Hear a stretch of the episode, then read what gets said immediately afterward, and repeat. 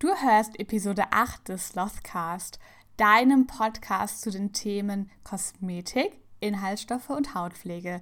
In dieser Folge zeige ich dir, wie eine gute Hautreinigung aussieht und erkläre dir, warum du deine Haut auf jeden Fall zweimal täglich reinigen solltest.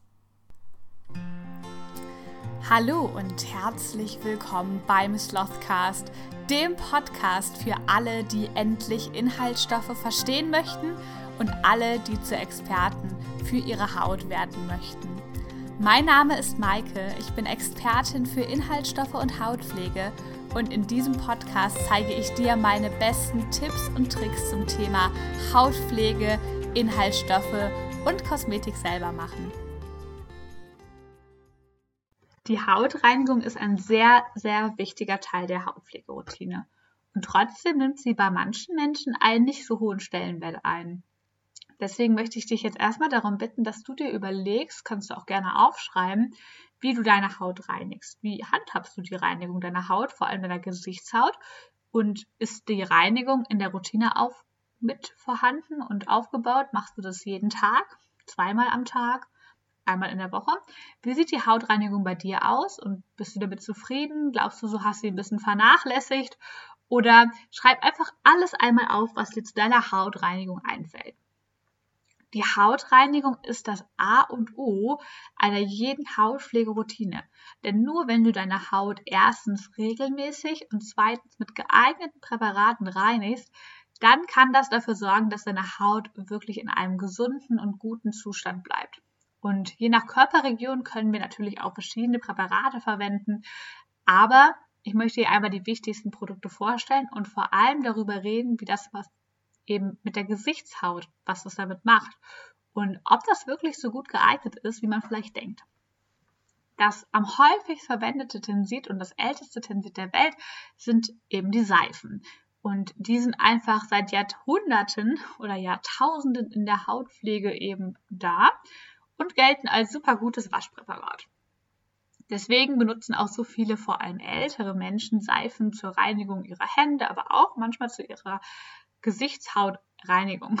Und das ist aber nicht so gut, denn vor allem im Gesicht bin ich überhaupt gar kein Fan von Seifen. Denn die Seifen haben einen basischen pH-Wert und zerstören dadurch den Hydrolipidfilm und den Säureschutzmantel der Haut. Und das ist halt schlecht, denn unsere Haut ist leicht sauer. Und wenn wir dann was Basisches darauf machen, dann ja, ist das halt einfach eben das Gegenteil und nicht so gut. Das heißt, wenn wir Seife auf beispielsweise unserer Gesichtshaut verwenden, dann wird dieser leicht saure pH-Wert unserer Haut eben zu einem neutralen pH-Wert, vielleicht sogar zu einem leicht basischen pH-Wert. Und das hat eben zur Folge, dass unsere Haut sehr viel Zeit dafür braucht, bis sie ihren pH-Wert wieder ins leicht saure bringt. Das heißt, sie braucht eine relativ lange Zeit, mehrere Stunden, bis sie sich wieder normalisiert und wieder alle Schutzfunktionen, die sie übernehmen kann, zurückbekommt. Und das heißt, in dieser Zeit ist die Haut Bakterien und auch anderen Schadstoffen und Mikroorganismen einfach schutzlos ausgeliefert und viel, viel angreifbarer für diese ja, schlechten Sachen wie Bakterien oder auch Reiz von außen. Und das ist einfach sehr schlecht, weil das passiert, wenn wir Seife benutzen. Außerdem ist es natürlich so, dass wir, ja, wenn wir uns das Gesicht mit einer Seife waschen, wir das meistens mit Leitungswasser machen. Das ist ja normal. Aber wenn wir Seife zu viel benutzen, dann kann das passieren, dass sich eben da auch Ablagerungen bilden, weil einfach die Seife oder die Fettsäure der Seife mit den Ionen aus dem Wasser zu Kalkseife mutieren. Und das ist natürlich schlecht. Die Haare werden stumpf, die Haut sieht ein bisschen fahler aus, wenn das passiert und wird auch leichter trocken. Und man beobachtet auch, dass ja, Haut oder Häute, die mehr mit Seifen gepflegt werden, auch dazu neigen, dass sie eben empfindlicher werden gegenüber äußeren Einwirkungen. Das heißt, Seife ist eine Möglichkeit der Hautreinigung, ja.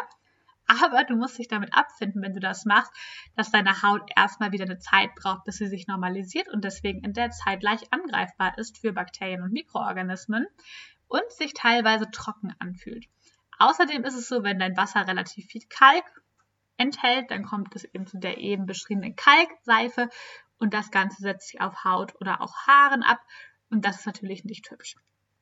Aber wenn du normale Haut hast und du deine Hautpflege immer mit ähm, Seife bestreitest, spricht da erstmal nichts gegen. Wenn du unreine Haut hast, Achtung, die freien Fettsäuren können komedogen wirken und Mitesser aus, ja, auslösen. Es gibt aber gute Alternativen heutzutage eben zu diesen normalen Seifen. Das sind einmal die Syndex. Die möchten wir uns jetzt einmal genau angucken. Syndex, das sieht erstmal aus wie eine Seife, aber es wird halt eben nicht wie eine Seife hergestellt, sondern sie enthalten waschaktive Substanzen, also Tenside. Und diese Tenside werden immer synthetisch hergestellt und die schäumen sehr, sehr gut und vor allem sind die eben pH-unabhängig. Die Seife haben wir eben gelernt, die hat einen basischen pH-Wert. Unsere Haut einen leicht sauren. Und das ist jetzt das Coole an Tensiden und eben dann auch an Syndex, denn wir können das Produkt auf einen leicht sauren pH-Wert einstellen, der nennt sich dann hautneutraler oder hautfreundlicher pH-Wert und dann können wir den sehr, sehr gut bei empfindlicher Haut benutzen.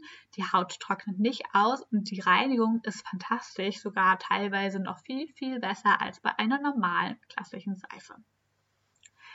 Außerdem kannst du deine Haut natürlich auch mit Peeling-Präparaten reinigen, zum Beispiel mit einem chemischen Peeling, einem physikalischen Peeling oder auch einer Schälkur mit Enzymen. Und dabei wird dann halt eben immer ja, eben Hautschüppchen, die abgelöst sind, weggemacht. Aber natürlich machst du durch ein Peeling jetzt zum Beispiel nicht dein Make-up weg. Trotzdem ist es sinnvoll, vor allem bei unreinen Hauttypen oder auch bei trockener Haut ab und an auf Peelings zurückzugreifen. Auch hier solltest du wieder schauen, welchen Hauttypen habe ich und wie reagiert der auf welche Produkte. Wenn du dafür eben noch mal eine Anleitung brauchst, dann schau gerne einmal auf meiner Webseite vorbei und sichere dir da den kostenlosen Hautpflegeguide. Da lernst du deinen Hauttypen erstmal kennen und bestimmen vor allem. Aber du erfährst auch, welche Pflege und welche Inhaltsstoffe dein Hauttyp liebt. Eine meiner liebsten Reinigungsprodukte, wenn ich Make-up trage, sind so zwei Phasenprodukte. Die haben meistens eine Fettphase und eine Wasserphase. Man schüttelt das ein bisschen und dann kann man damit sehr, sehr gut reinigen. Die sind auch gut bei empfindlicher Haut geeignet, aber es kommt natürlich auch immer hierauf an. Es gibt dann auch nochmal verschiedene Reinigungsöle, die man benutzen kann. Die sind auch sehr, sehr fantastisch. Vor allem, wenn du halt eben auch trockene Haut hast, dann eignen sich Reinigungsöle oder auch Waschgele oder auch Reinigungsmilchen sehr, sehr gut zu einer Reinigung. Du kannst aber auch einfach, wenn du dich zum Beispiel nicht oder sehr, sehr dezent schminkst, ein Gesichtswasser, also ein Toner zur Reinigung deiner Haut benutzen. Denn ein Gesichtswasser, das kennen die meisten wahrscheinlich, daher, dass die halt eben das nach der Reinigung auftragen, um eben nochmal das ganze Gesicht zu tonisieren, zu erfrischen. Und so mache ich das auch. Ich reinige mein Gesicht erstmal mit einem tensithaltigen Produkt und dann trage ich aber eben nochmal das Gesichtswasser, den Toner auf. Und das Ganze macht mein ganzes Gesicht erstmal super frisch aber man kann auch, indem man ein Wattepad nimmt oder auch ein anderes Pad, ein Handtuch, ein ich weiß nicht was, damit nochmal die letzten Spuren hinterher vom Reinigungsmittel abnehmen, denn diese sollten niemals auf der Haut bleiben und auch nochmal letzte Reste von Schmutz entfernen. Und Toner, Gesichtswasser gibt es also immer mit zwei Arten. Es gibt welche mit Alkohol und manche ohne Alkohol. Und es ist so, dass man, wenn er jetzt zum Beispiel unreine Haut hat, die mit Alkohol tatsächlich sehr gut benutzen kann, weil die auch nochmal antimikrobiell wirken. Die sind sehr, sehr gut geeignet, eben bei unreiner Haut, bei trockener Haut ein bisschen aufpassen, dass man auf jeden Fall genug pflegende Stoffe dabei hat. Fassen wir also das Ganze nochmal zusammen. Die Hautreinigung ist super, super wichtig und sollte ein fester Bestandteil in deiner morgendlichen und abendlichen Pflegeroutine haben.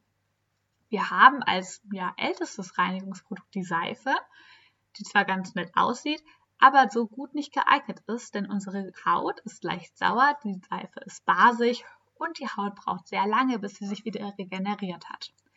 Als Alternative zu den Seifen gibt es die Syndex, also Waschstücke kann man das vielleicht nennen, wie Seife, die nur aus Tenside bestehen und eben nicht wie Seife aus dem, ja, aus der Verseifung von verschiedenen Fetten, Ölen und Co.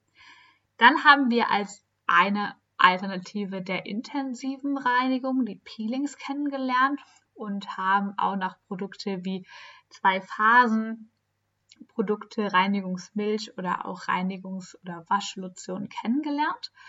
Und eine gute Möglichkeit, die Haut zu reinigen, nachdem die ja, Hauptreinigung, sagen wir mal, erfolgt ist, sind die Gesichtswässer, die Toner, denn die erfrischen nicht nur die Haut, sondern beseitigen auch letzte Spuren von Schmutz oder Reinigungsmitteln.